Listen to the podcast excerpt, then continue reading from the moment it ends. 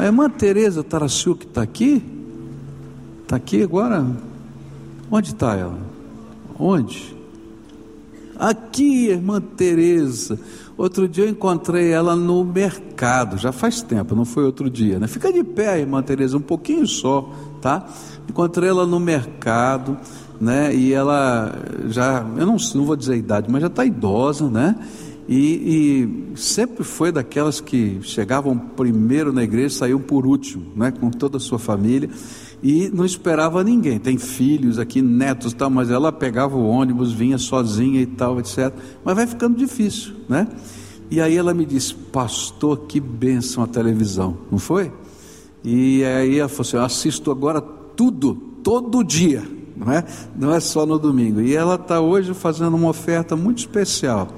Ela está doando um casaco de pele dela para comprar o transmissor da TV. Então eu estou falando isso porque eu amo essa irmã e sei que ela está fazendo é uma oferta sacrificial com alegria, porque eu conheço, sempre foi assim a vida toda, com toda a sua família. Que Deus abençoe irmã, viu, minha querida irmã, tá?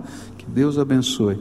Essa semana, Deus faz algumas coisas assim que comovem a gente. Essa semana eu fiquei comovido, agora fiquei comovido de novo com a irmã Tereza. Eu conheço ela de muitos anos, desde que cheguei aqui, ela já estava aqui, já era daqueles membros antigos que sonharam pela construção, trabalharam, tanta gente linda aqui. Mas essa semana recebi uma joia, e eu não sabia nem o que fazer com a joia. Uma joia lindíssima, lindíssima. Né? Eu tenho que pedir ajuda, porque eu não entendo nada disso.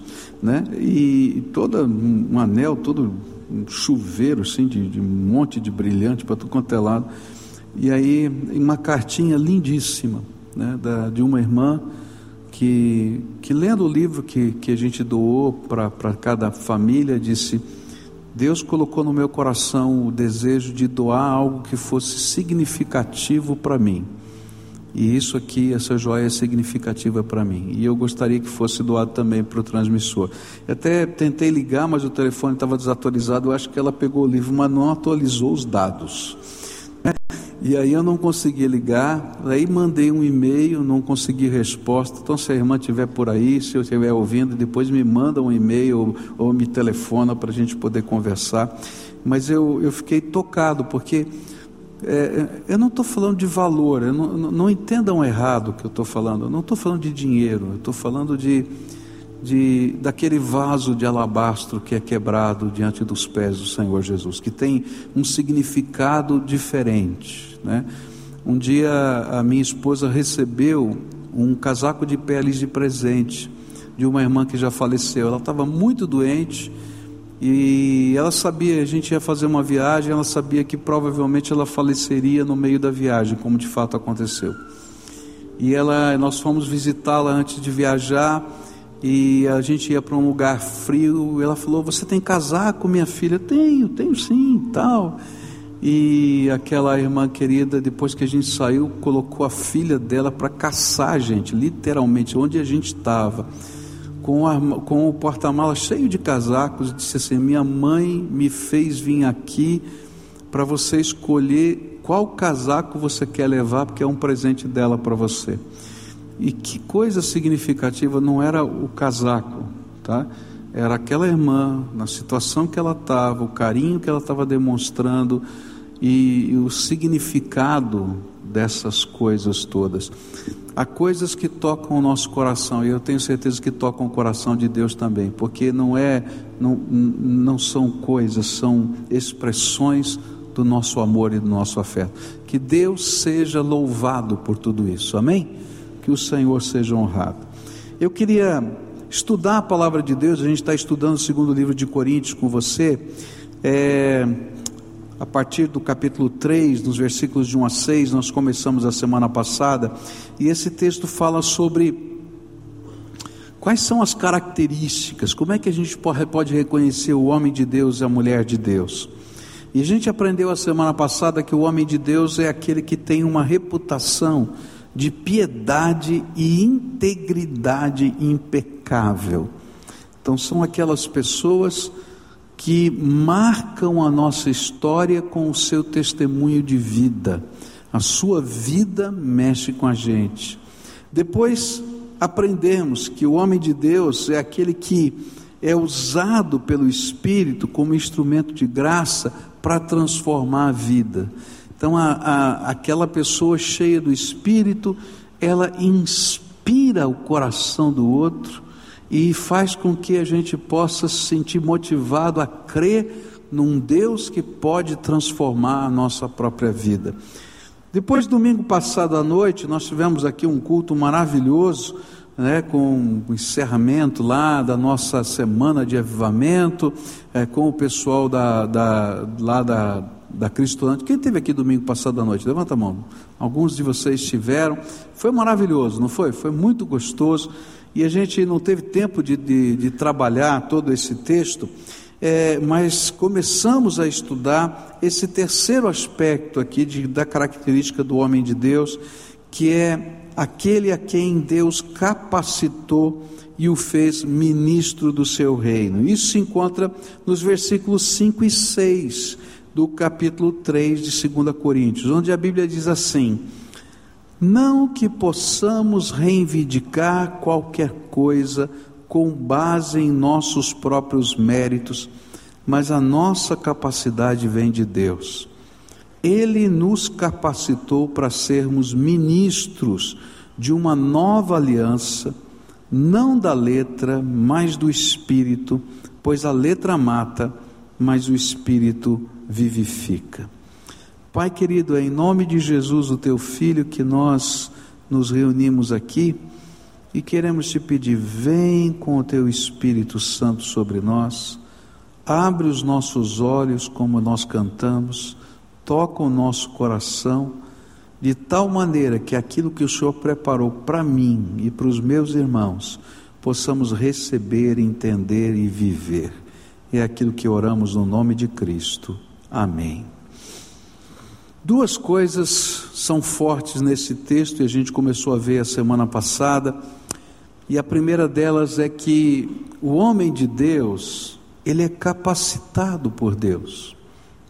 Ele recebe a unção de Deus sobre a sua vida. E ele recebe essa unção para que ele possa ser ministro dessa nova aliança. O que esse texto está ensinando é algo precioso demais e que você não pode deixar sair da tua mente. E que está representado nos elementos que daqui a pouco a gente vai é, partilhar juntos: o pão e o vinho. Quando Jesus morreu e ressuscitou para nossa salvação, Deus firmou conosco uma nova aliança a antiga aliança foi escrita em tábuas de pedra pelos anjos, mas a nova aliança é escrita pelo próprio Deus, pelo seu Espírito Santo no nosso coração. Quando você recebeu Jesus como Senhor e Salvador da sua vida, um milagre espiritual aconteceu. E a gente não pode esquecer disso. E esse milagre espiritual é que Deus abriu as janelas dos céus, e isso é parte dessa nova aliança, e Ele derramou sobre você o seu Espírito Santo. E naquele momento que você recebeu o Senhor Jesus e fez parte desse milagre, você foi selado com o Espírito Santo de Deus, o selo de Deus está sobre você. Você se tornou propriedade exclusiva do Senhor Jesus Cristo.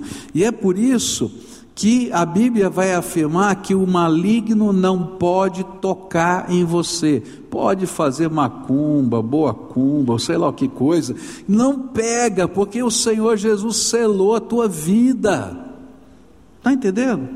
Mas não para nisso. A palavra de Deus diz que nessa nova aliança Ele escreveu a palavra dele, a lei dele, a vontade dele no seu coração. E é por isso que lá em 2 segundo João, melhor, 1 João, nós vamos aprender que o apóstolo vai dizer: "Vocês têm a unção do santo, e a unção do santo vos ensina todas as coisas". O que significa? Esse Espírito Santo que habita dentro de você é agora o seu professor particular a hora que você está lendo a Bíblia, o Espírito Santo está abrindo os seus olhos para você entender as Escrituras. A hora que você está passando por uma, uma situação, Ele dá discernimento espiritual. Se você estiver conectado com o Senhor, você tem essa capacidade. A palavra de Deus continua dizendo que você recebeu essa unção de Deus, e essa unção de Deus também se revela na sua vida através de capacitação, ou seja, o Espírito Santo se derrama em dons sobre a nossa vida. Existem habilidades que são nossas, que nós nascemos com elas, e que de alguma maneira nós consagramos ao Senhor e Deus as unge com seu espírito, mas Deus não usa só as nossas capacidades, Ele faz algo para a gente entender que Ele está derramando o seu espírito, e Ele então derrama novas capacidades que vêm do alto, que é o Espírito Santo trabalhando como manifestações da graça. Os dons do Espírito são manifestações da graça. E Paulo está dizendo assim: como é que eu vou reconhecer um homem de Deus. Eu vou reconhecer o homem de Deus porque eu vou perceber que ele foi ungido pelo Espírito Santo de Deus. E se nós formos ungidos pelo Espírito Santo de Deus, nós podemos ter confiança. E é isso que diz o apóstolo Paulo no versículo 4 desse capítulo, quando diz assim: Tal é a confiança que temos diante de Deus por meio de Cristo. Então a gente começa a orar, a gente começa a servir, a gente começa a desenvolver ministérios, não porque a gente sabe, não porque a gente conhece, não porque a gente tem, mas porque esta confiança veio da graça do Deus Todo-Poderoso sobre nós. E aí a gente se sente comissionado por Deus. E o apóstolo Paulo vai nos ensinar que, apesar da gente ser ungido de Deus, a gente continua sendo humano. E por isso, no capítulo 4, logo no versículo 7, ele vai dizer assim: Porém, nós que temos esse tesouro espiritual, somos como potes de barro para que fique claro que o poder supremo pertence a Deus e não a nós. Então pode cutucar o teu irmão que está do lado diz assim: ó, o santo é de barro, fala. Literalmente.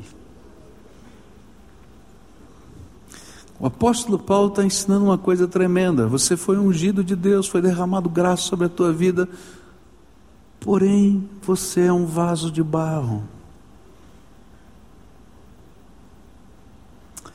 E sabe, muitos de nós somos capazes de perceber que às vezes somos um vaso de barro meio rachado.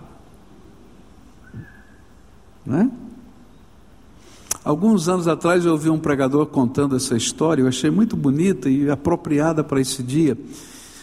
É, ele disse de um missionário que estava trabalhando na China, né, muitos anos atrás, e ele viu um velho chinês buscando água. Então a aldeia ficava em cima da montanha e a água era no rio, no fundo do vale.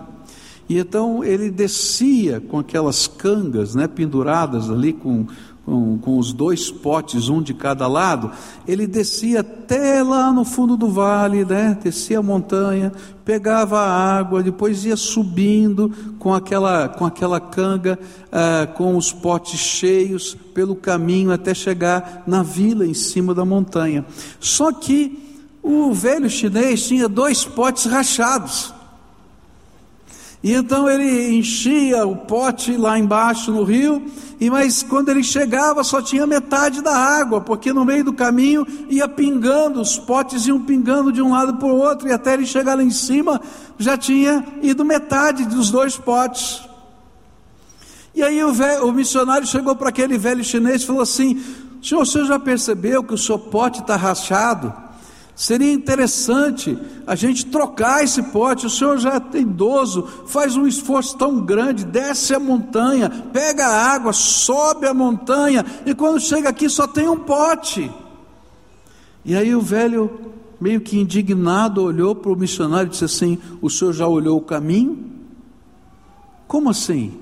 O senhor já percebeu que dos dois lados por onde eu passo tem flores que eu rego todos os dias com meu pote rachado? E eu achei muito interessante essa história, porque é isso que acontece conosco, comigo com você. Deus derramou o seu espírito sobre a minha vida, eu continuo sendo humano. Eu tenho problemas, eu tenho lutas, eu tenho medos, eu tenho dificuldades. Eu e você somos pote rachado. Mas Deus é abundante graça que se derrama sobre a nossa vida e continua se derramando, e por onde a gente passa, passa, a gente deixa as marcas da graça de Deus. E a rota que a gente vai passando é a rota do milagre de Deus. Mas é vaso de barro. Mas é vaso que Deus pode usar simplesmente porque um dia Jesus morreu na cruz do Calvário por nós e ressuscitou, e é Ele que está atuando na minha vida e na sua vida, é Ele que está fazendo diferença no meu coração e no seu coração.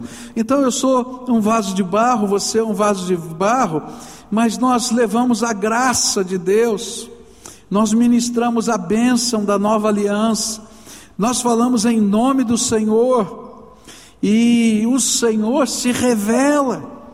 Nós repreendemos os poderes das trevas, nós somos emissários do Rei. Simplesmente porque a graça de Deus está na nossa vida, para que sempre a glória seja dada a Deus. É um contraste proposital Deixe as pessoas olharem e dizer: você é humano, mas Deus está usando a tua vida. E é interessante porque às vezes a gente olha para esses contextos e a gente imagina que o homem de Deus é um herói. Mas na verdade ele é só homem que Deus pode usar. É interessante porque quando a gente olha para a história de Davi, a gente vai ver exatamente isso. Chega aquele menino no campo de batalha e ele ouve o gigante, não é, acusando os exércitos de Deus. E ele diz: Não, eu vou lutar contra ele, desafiando, eu vou lutar contra ele. E todo mundo diz assim: Escuta, você não foi capacitado para batalha. Você nunca entrou em batalha. Aquele é um homem experimentado na batalha. Você não fez o curso nem de soldado raso. E aí ele diz: Não, mas eu vou, eu creio. E aí então todo mundo tenta fazer o que a gente imagina que aconteceria. Vamos dar um treinamento rápido de batalha para ele. Então pegaram a armadura do rei, pegaram a espada do rei, para fazer o treinamento rápido de, de, de soldado. Mas ele descobre que ele não é soldado, que não funciona. E aí ele escolhe as pedrinhas, a funda e o cajado e vai para a batalha. E é interessante porque o gigante olha para ele e diz assim: Você acha que eu sou um cachorro? E que você vai lutar comigo como você luta com os lobos? com pedras e um pedaço de pau. Olha o meu tamanho, olha a minha lança, olha a minha espada. E é interessante a resposta do, do rei, do, do, do, de Davi ainda, não era rei. Ele, ele diz assim: Não, eu sei que você é um guerreiro experimentado, mas eu venho em nome do Senhor dos Exércitos. Por que, que eu estou dizendo isso? Porque a maior batalha espiritual na vida de um homem de Deus e de uma mulher de Deus não é ser cheio do Espírito, é ter coragem para o Espírito Santo poder usá-lo. Quantos de vocês já oraram para ser cheio do Espírito aqui? Eu vou levantar minhas duas mãos aqui. Mas Deus não nos enche com o seu Espírito para ficar em casa.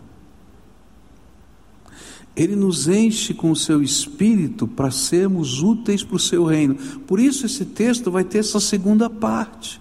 Ele vai dizer assim: Ele nos capacitou para o ministério, para servir. E sabe, muitos de nós não somos cheios do Espírito Santo porque falta uma segunda parte na nossa oração. A primeira está correta, Senhor, enche-me do Espírito, mas falta uma segunda parte da oração. E essa segunda parte da oração é aquela que se encontra no livro de Atos dos Apóstolos, que os apóstolos fizeram e ensinaram para a gente. Atos 4, versículos 29 em diante, diz assim: Agora, Senhor, olha para a ameaça deles Dá aos teus servos confiança para anunciarem corajosamente a tua palavra. Estende a mão para curar, a fim de que, por meio do poder do nome do teu dedicado servo Jesus, milagres e maravilhas sejam feitos. E quando terminaram de fazer essa oração, o lugar onde estavam reunidos tremeu, e então todos ficaram cheios do Espírito Santo e começaram a anunciar corajosamente a palavra de Deus. Sabe por que muitos de nós não somos cheios do Espírito Santo? Porque temos medo. Um dos maiores obstáculos na vida de um homem de Deus, de uma mulher de Deus, é o medo.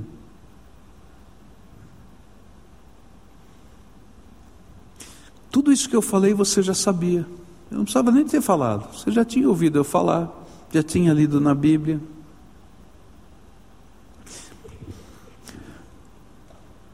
Mas sabe que muitas vezes acontece? A gente ouve, crê que Deus nos ungiu com o Espírito, mas quando chega a hora de colocar em prática e exercer os ministérios que Deus tem para nós, a gente tem medo. Tem muita gente que não evangeliza ninguém porque tem medo de alguém fazer alguma pergunta que você não saiba. Tem muita gente que não discipula ninguém porque tem medo da responsabilidade. Tem muita gente que não abre a sua casa para ser um lugar onde a palavra de Deus vai ser pregada, uma célula funcionar, porque tem medo. Tem muita gente que não assume os desafios que Deus já colocou no seu coração. Aqueles que você estava orando um dia e o Espírito Santo falou: Quero te usar porque tem medo. E a gente continua orando, me enche do Espírito, enquanto a nossa oração devia ser: Senhor, me dá coragem para fazer aquilo que o Senhor colocou no meu coração, porque a promessa de que Ele vai derramar o seu Espírito está firmada e assinada com o sangue de Jesus. Você precisa de mais alguma coisa? Quando a gente levantar o cálice, Daqui a pouco, quando celebrarmos a ceia, a Bíblia está nos dizendo que a nova aliança, que foi feita de Deus para conosco, ela foi assinada, selada com o sangue de Jesus, o seu Filho.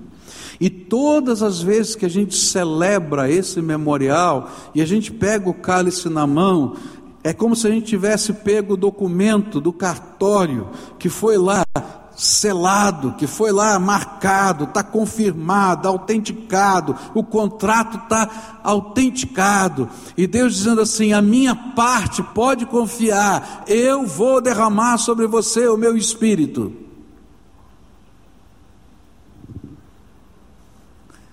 Mas a outra parte é quando eu digo: Senhor, dá-me coragem para dar o próximo passo.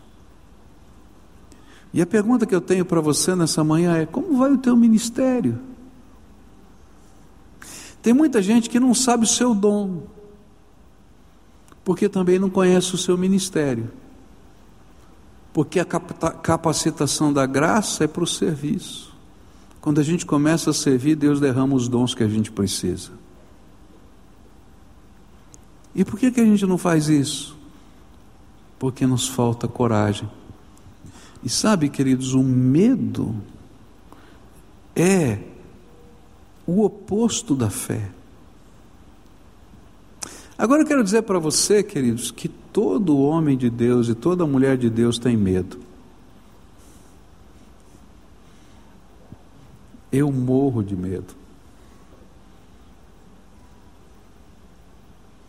Essa é a minha luta, porque eu estou em vaso de barro. E é nesse processo que Deus está mexendo com a minha vida.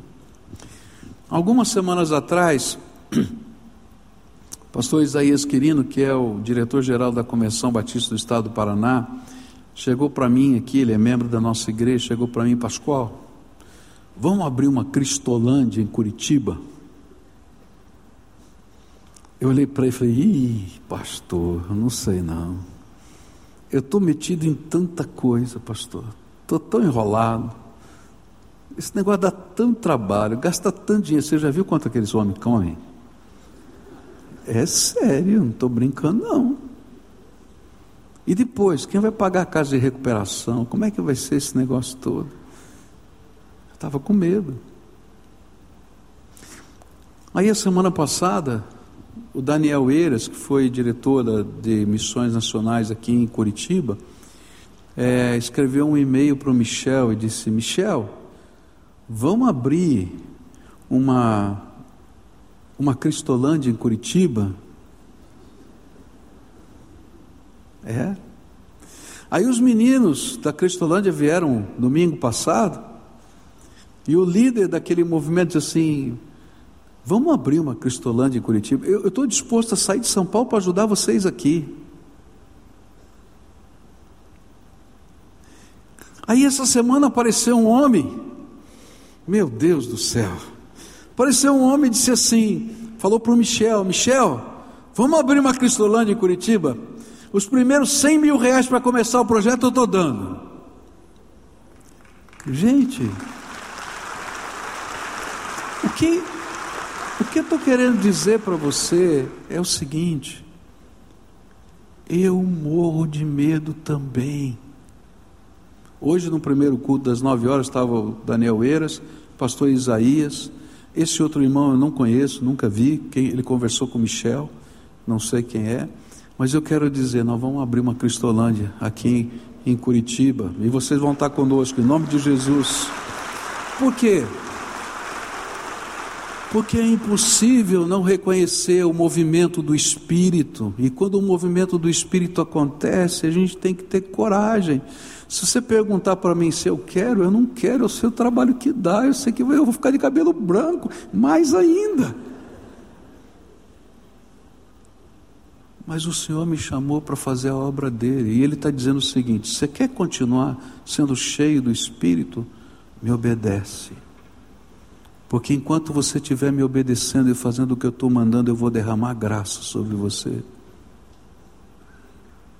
A gente estava orando pelo aumento da potência da, do canal de televisão, e de repente saiu.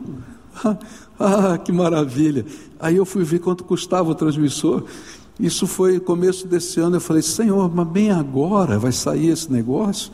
Porque agora eu não tenho dinheiro, agora eu não posso. Como é que eu vou fazer? A economia do país. Daí eu vou para um congresso, escuto um homem pregar, o cara me deu tanta lambada, eu apanhei tanto, que eu disse: tá bom, Senhor, se é teu, nós estamos aqui, o Senhor está fazendo um milagre. O que a Bíblia está dizendo para a gente é o seguinte: olha, a capacidade é minha, o poder é meu,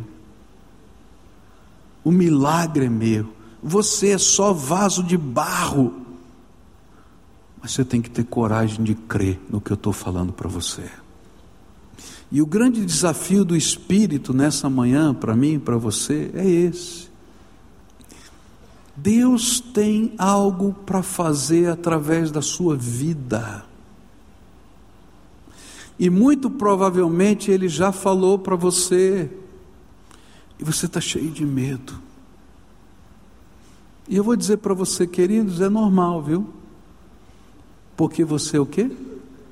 Vaso de barro e rachado ainda. Mas Deus usa até vaso rachado, porque a graça vai caindo pelo meio do caminho.